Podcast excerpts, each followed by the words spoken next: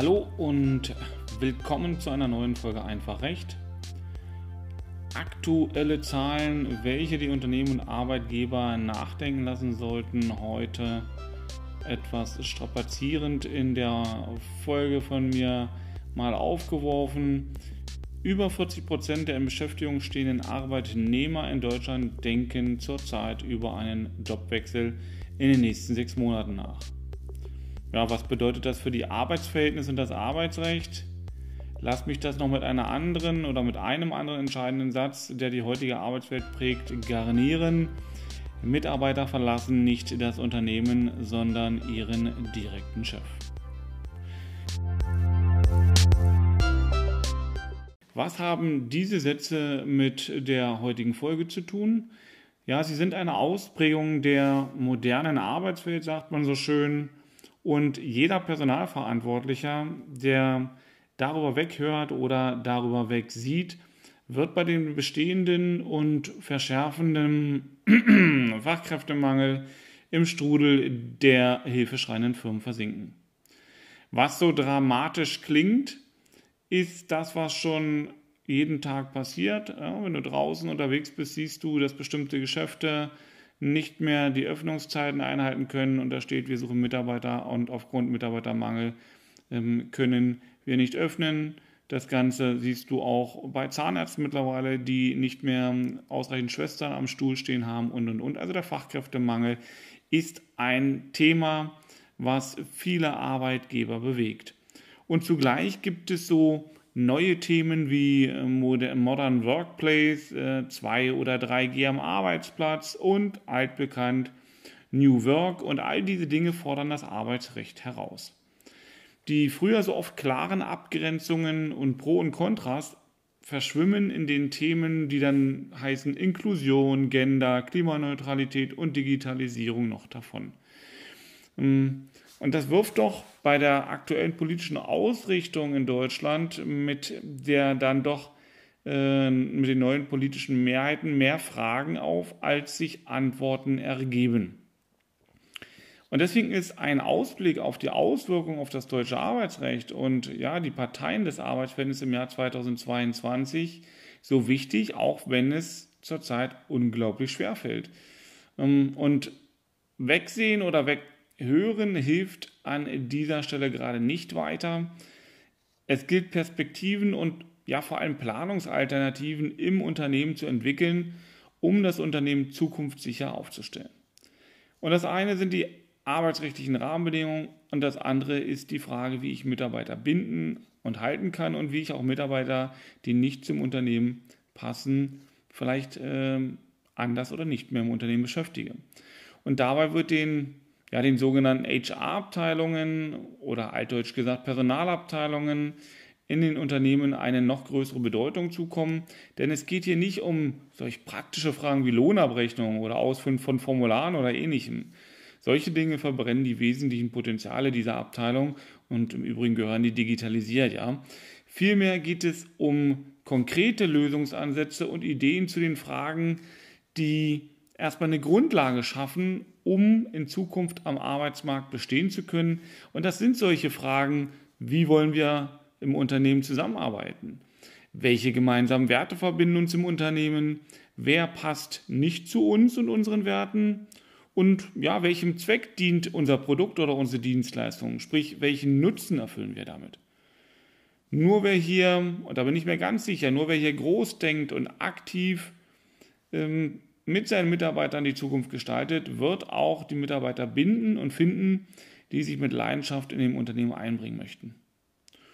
Das Arbeitsrecht ja, muss diese Prozesse eher als Leitplanke als starres Korsett begleiten. Hier gilt mehr Vertrauen und weniger Kontrolle. Und ich wage die Prognose, dass allein diese Worte vielen Arbeitgebern Falten auf die Stirn zaubern und ja, ein modernes Zucken des Fingers Richtung Stirn eine der Konsequenzen sein wird. Mehr Vertrauen und weniger Kontrolle? Hm, weit gefehlt. Vertrauen scheint gerade nicht der Leitsatz der politischen Entscheidungsträger zu sein, wenn ich diese Diskussionen um die aktuellen arbeitsrechtlichen Fragen gerade in Verbindung um Corona und modernes Zusammenarbeit sehe. Nehmen wir die Diskussion um 3G oder teilweise sogar 2G am Arbeitsplatz, ja, das heißt geimpft, genesen oder getestet oder bei 2G nur noch geimpft und genesen. Ähm, ja, äh, ist so ein Thema, was die großen wie die kleinen Arbeitgeber gerade umtreibt. Und es gibt viele Befürworter und politische Schwergewichte, und diese Schwergewichte kannst du gerne in Anführungsstriche setzen, die fordern, dass auch in Deutschland, ja, vergleichbar wie in Italien und Österreich, nur noch die Mitarbeiter ihre Arbeit einbringen dürfen sollen, die entweder geimpft oder genesen sind. Ja, konsequenterweise, ich sage nicht, dass das richtig ist, aber wenn man das so anwendet, würden damit die Mitarbeiter, die sich nicht impfen lassen, lassen möchten, ähm, jedoch bereit wären, sich zu testen, von der Arbeit ausgeschlossen. Und damit stellt sich doch die Frage, wie sich dieser politische Druck auf die Rechte und Pflichten im Arbeitsverhältnis verhält. Nehmen wir mal das Beispiel, würde der Arbeitgeber den Mitarbeiter unberechtigt von der Arbeit aussperren, weil dieser nicht geimpft oder genesen ist, so bliebe der Arbeitgeber dennoch weiter verpflichtet, den Mitarbeiter zu vergüten. Das auch dann, wenn dieser seine Arbeitskraft nicht im Unternehmen einbringen kann. Ja? Anders sieht das Ganze aus, wenn rechtlich gesehen diese Aussperrung von der Arbeit durch den Arbeitgeber ähm, als berechtigt angesehen werden würde. In diesem Fall würde der Arbeitgeber nicht verpflichtet sein, den Mitarbeiter zu bezahlen und der Mitarbeiter würde dann ohne Entgelt dastehen. Da der Mitarbeiter nicht krank ist, hat er keinen Ersatzanspruch gegenüber der Krankenkasse oder einer dritten Stelle. Ja, und der Staat wird auch keine Alternativzahlung anbieten. Mal meine Prognose an der Stelle. Da doch offenbar ist, dass er durch diese Maßnahme den Druck auf die Mitarbeiter erhöhen will, nämlich auf die, die zurzeit noch nicht bereit waren, sich impfen zu lassen, aber sich hätten tatsächlich impfen lassen können. Ja, stellt sich die Frage, wie würden denn die Arbeitsgerichte entscheiden, wenn die Mitarbeiter oder einer der Mitarbeiter dann die Klage auf Zahlung der Vergütung von dem Arbeitsgericht erheben würde? Das ist ganz wichtig. Bisher haben wir alle Maßnahmen nach dieser Corona-Arbeitsschutzverordnung beurteilt. Und diese Corona-Arbeitsschutzverordnung wurde ja bekanntlich bis zum 24. November 2021 verlängert. Jetzt läuft die aber mit dem 24. November in der bekannten Form aus. Das heißt, ab dem 25.11.2021 ja, ist die gesetzliche Grundlage neu zu bewerten. Und das ist enorm wichtig, da muss man hingucken, denn die Corona-Arbeitsschutzverordnung wurde an die Dauer der epidemischen Lage gekoppelt. Mit dem Ende dieses rechtlichen Status, epidemische Lage, ja, greifen die bisherigen Regelungen aus dem Infektionsschutzgesetz, die Grundlage für die Verordnung waren, nicht mehr durch. Und bisher galten, also gilt dann auch noch weiter, bis zum 24.11. Ja, gelten diese noch bestehenden Arbeitsschutzregelungen, die da heißen, betriebliche Hygienepläne sind wie bisher zu erstellen und zu aktualisieren, umzusetzen sowie in geeigneter Weise zugänglich zu machen. Ja, und dazu sind eben diese SARS-CoV-2 Arbeitsschutzregeln heranzuziehen. Dann, Arbeitgeber sind bis dahin auch verpflichtet, in ihren Betrieben mindestens zweimal pro Woche für alle Mitarbeiterinnen und Mitarbeiter in Präsenz die Möglichkeit für Schnell- oder Selbsttest anzubieten. Ja, ähm, aber es besteht im per se kein, äh, keine gesetzliche Verpflichtung, dass der Mitarbeiter sich testen lassen muss. Also Arbeitgeber bietet an und Mitarbeiter entscheidet.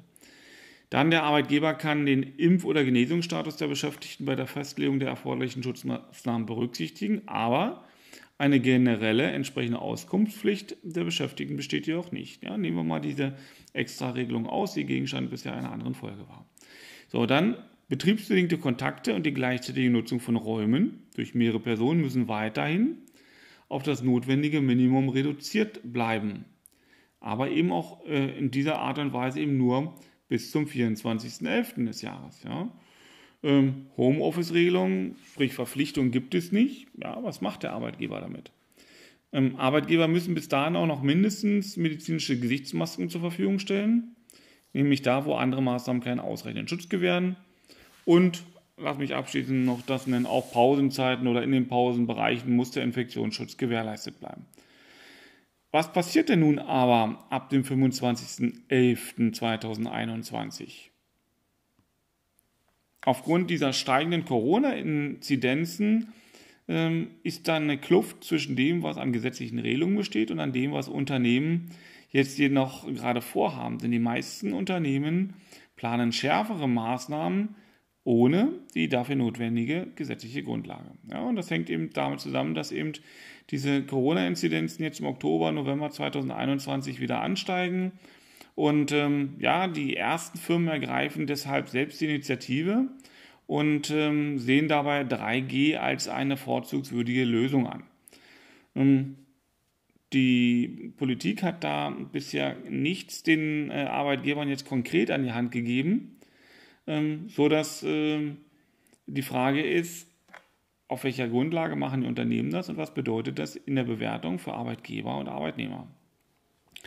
Ähm, es ist ja so, dass diese 3G-Regelung in weiten Teilen des öffentlichen Lebens gilt. Und ähm, bei Restaurantbesuchen, Kinobesuchen, ähm, ist das völlig normal, aber die Firmen selber sind eben nicht berechtigt, vertrauliche Gesundheitsdaten wie den Impfstatus ihrer Beschäftigten abzufragen. Ja? Das erschwert es den Betrieben natürlich, sogenannte 3G oder ja, sogar 2G-Regelungen einzuführen. Und schauen wir mal in, das europäisch, in unsere europäischen Nachbarländer, Österreich, Italien und Frankreich, haben jetzt eine 3G-Regelung am Arbeitsplatz eingeführt. Und da gucken natürlich deutsche Unternehmen ja, gerade darüber und sagen, ja, ähm, ja, was ist bei uns? Geht das auch? Und in Deutschland haben Bund und Länder das bisher eben nicht getan. Ja? Ein Versuch, eine sogenannte 3G-Regelung zumindest in publikumsnahen Branchen durchzusetzen, scheiterte erst Anfang Oktober diesen Jahres. Eine einheitliche gesetzliche Regelung muss also im Infektionsschutzgesetz stehen. Das ist dann aber nicht mehr der Fall. Ähm, stattdessen kann jetzt jedes Bundesland äh, versuchen, eigene Regeln zu erlassen was bei den Firmen natürlich für Unmut sorgt, gerade wenn die eben bundeslandübergreifend arbeiten. Das ist ein heilloses Durcheinander. Deswegen äh, stecken eben viele Firmenleitungen in einem Dilemma, denn einerseits wollen sie die Gesundheit ihrer Beschäftigten schützen und andererseits stellen sie immer mehr fest, dass das, äh, dieses Dauer-Homeoffice, diese kreative Zusammenarbeit behindert und es äh, gerade neuen Beschäftigten schwer macht, sich von zu Hause einzuarbeiten. Und ja, wenn Arbeitgeber wüssten, ob ihre Beschäftigten immunisiert sind, könnten sie die Rückkehr ins Büro einfacher organisieren und die Auslastung ihrer Betriebsstätten schlichtweg erhöhen. Und ja, eine Lockerung durch freiwilliges 2G ist auch das, was bestimmte Firmen hier versuchen. Ja, also erste Firmen haben bereits, ohne dass es hier eine Gesetzesgrundlage für eine 3G-Regelung oder sogar eine 2G-Regelung geben würde, für ihre Firmengebäude solche eingeführt, um den betrieblichen Alltag wieder zu normalisieren. Also nehmen wir jetzt zum Beispiel, ja, die gehen da besonders weit, Pharma- und Agrarchemiekonzern Bayer. Da ist es so, dass Beschäftigte in den Laboren oder in Teilbereichen der Produktion, ähm, die können, wenn sie sich freiwillig der 2G-Regelung unterschreiben, also unterwerfen, wieder ohne Abstand und ohne Maske zusammenarbeiten und in Meetings in Präsenz äh, dann gemeinsam zusammensitzen. Ähm, ja, das ist dann rechtlich erlaubt wenn das eben auf freiwilliger Basis erfolgt. Ja, und Bayer geht eben so nach den ersten Rückmeldungen eben von einer sehr hohen, sehr hohen Impfquote seiner Beschäftigten aus und deswegen gehen die diesen Weg. Ja, bei anderen Firmen ist es so, die haben 3G-Beschränkungen eingeführt. Beispiel SAP hat das äh, Anfang Oktober gemacht und äh, gibt nur noch den Mitarbeitern Zutritt, die entweder nachweisen, dass sie geimpft sind, die getestet sind oder genesen sind. Ähm, ja, spannend. Die deutsche Börse, ja, auch ein riesengroßes Unternehmen, setzt bereits seit Mitte September diesen Jahres auf ein freiwilliges 3G-Modell. Ähm, ja, man erwartet hier von den Mitarbeitern keinen entsprechenden Nachweis, wird also nicht überprüft, weil es eben gerade keine rechtliche Grundlage gibt. Aber man baut dann hier auf Vertrauen und nicht auf Kontrolle. Da sind wir wieder bei dem, was ich in der Einleitung gesagt habe. Und ein abschließendes Beispiel noch, ein Familienunternehmen, Fissmann zum Beispiel, hat gemeinsam mit seinen Betriebsräten eine 3G-Regelung in einigen Bereichen eingeführt. Ja, durch Betriebsvereinbarung ist das in bestimmten engen Grenzen möglich, aber auch nicht überall. Ähm, fest steht jedoch, eine ganz klare Rechtsgrundlage fehlt ähm, und das bietet dann Anlass zum Streiten. Und wenn wir dann hier gucken mit dem Auslaufen der epidemischen Lage, stellt sich die Frage, auf welcher Grundlage will Arbeitgeber planen, beziehungsweise kann das Ganze denn in den Unternehmen dann auch mit den Mitarbeitern umgesetzt werden. Und ich meine, hier hilft zurzeit eben nur der Paragraph 5 Arbeitsschutzgesetz, der kann so eine Leitplanke bieten, weil in dem ist eben vorgeschrieben, dass die Unternehmen sogenannte Gefährdungsbeurteilungen machen in den jeweiligen Betrieben und seinen Abteilungen. Und die könnten dann zum Beispiel das Ergebnis haben, ähm, immer im Einzelfall betrachtet, ja, der Arbeitgeber ordnet eine allgemeine Testpflicht im Betrieb an. Geimpfte und Genese können freiwillig entscheiden, ob sie einen Impf- oder Genesungsnachweis vorzeigen. Wenn sie den vorzeigen, dann sind sie von der Testpflicht befreit.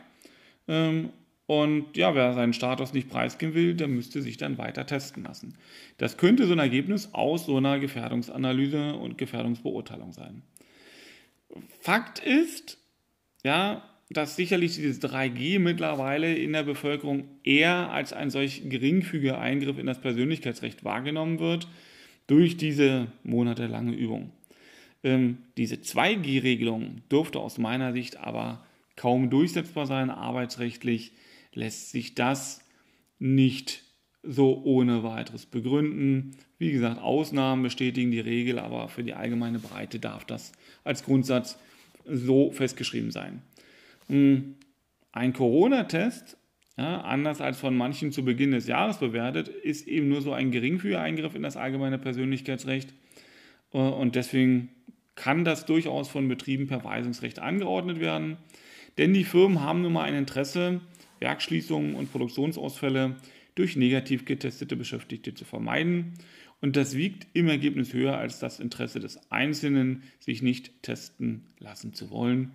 Auch hier gelten die äh, Grundsätze der Verhältnismäßigkeit und der Abwägung der Interessen sowohl der Beschäftigten des Unternehmens als auch des Einzelnen.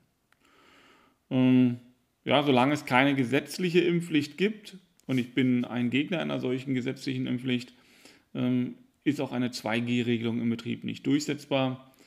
Ähm, also selbst Betriebsrat und Firmenleitung durften mit einer Betriebsvereinbarung eine solche 2G-Regelung, also nur genesen oder geimpft, ja, also das durften die nicht gemeinsam verordnen. Da ähm, könnten die Mitarbeiter gegen vorgehen und das erfolgreich vor den Gerichten. Lasst mich mal mit ein paar Zahlen aus der Praxis abschließen. Ähm, bei der Allianz können aufgrund der Hygienebestimmung 50 Prozent der Beschäftigten an den Arbeitsort zurückkehren. Tatsächlich sind es aber zurzeit nur ca. 30 Prozent, die vor Ort arbeiten. Auch am E.ON-Sitz in Essen ist die Auslastung ähnlich niedrig und Siemens begrenzt die Auslastung auf 40 Prozent. Die Deutsche Telekom, Fissmann und Jungheinrich, die begrenzen auf 50 Prozent, aber vielerorts kommen weit weniger Beschäftigte in und zur Arbeitsstätte des Unternehmens. Und ähm, ja, solange wie keine Klarheit äh, geschaffen wird, dürfte diese Büropräsenz auch in den kommenden Wochen nicht spürbar ansteigen. Ähm, viele Unternehmen haben wegen der aktuellen Infektionslage weitere Büroöffnungsschritte sogar verschoben. Also haben zum Beispiel Firmenleitungen von äh, Zalando und SAP haben gesagt, nee, wir verlängern die Homeoffice-Regelung. Die Beschäftigten bei Zalando sollen zum Beispiel bis zum ersten Quartal 2022 mobil arbeiten und bei SAP bis Mitte 22. Das, was viele Unternehmen machen wollen, ist, dass sie auch weiterhin diese Corona-Tests ermöglichen wollen. Das heißt also, das, was vorher festgeschrieben war, was dann ja sehr wahrscheinlich wegfallen wird, äh, äh, so dass sie also ab dem 25.11.2021 dazu nicht mehr verpflichtet werden. Da sagen viele Unternehmen schon aus dem Selbstschutz, äh, dass sie diese Corona-Tests weiter kostenfrei ermöglichen wollen. Ähm, denn diese ja, Bürgertests, diese kostenlosen Bürgertests sind ja ausgelaufen und äh, in den Unternehmen ist derzeit eben noch die Verpflichtung, den Mitarbeitern zwei Schnelltests pro Woche auf Firmenkosten anzubieten. Das ist völlig offen, ob diese Pflicht nach dem Auslaufen dieser epidemischen Lage in einer gesonderten Regelung nochmal festgeschrieben wird. Feststeht, ab 25. November greift diese gesetzliche Pflicht nicht mehr und dann ist das Unternehmen hier frei, ob es das anbietet oder nicht. Damit sind wir am Ende dieser Folge und ich denke gerade im Ergebnis dieser Folge ist ja ein so ein Leitsatz, den ich immer meine Mandanten und auch in diesem Podcast mit auf den Weg gebe. Und das ist der Leitsatz, abwarten ist keine Lösung, gestalten ist besser als streiten. Und ich meine, der ist in äh, der jetzigen Zeit in Anbetracht dessen, was ich dir gerade so aufgezeigt habe, umso wichtiger.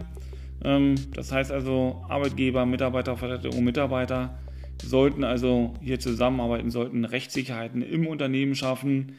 Und das natürlich in Anbetracht der unklaren äh, und dann doch zu gestaltenden rechtlichen Situation. Wir unterstützen dich dabei gern. Schreib mir unter sandro.wulf.kanzlei-wulf.de oder schau auf die Homepage unserer Kanzlei und die dortigen Blogbeiträge findest du unter www.kanzlei-wulf.de. Gern kannst du mir auch in den, ja, in den Shownotes festgeschriebenen Links schreiben ähm, und ja, Du kannst, äh, das würde mich freuen, diese Folge teilen. Du kannst ähm, mich gerne bewerten, denn ähm, ja, jede Bewertung der einzelnen Folge hilft mir schlichtweg, mehr Menschen mit meinen Tipps zu erreichen. Und äh, mit den Tipps äh, können dann im Ergebnis auch Streitigkeiten vermieden werden. Ähm, ja, vielen Dank dafür. Ja, Du hast Lust auf weitere solcher Folgen, dann abonniere diesen Podcast und du bekommst automatisch die nächste Folge ausgeliefert, wenn es dann wieder heißt, herzlich willkommen zu meinem Podcast Einfach Recht, Antworten auf Fragen rund ums Arbeitsrecht. Bis dahin, dein Sandro Wulf, Fachanwalt und Experte in den Fragen rund ums Arbeitsrecht.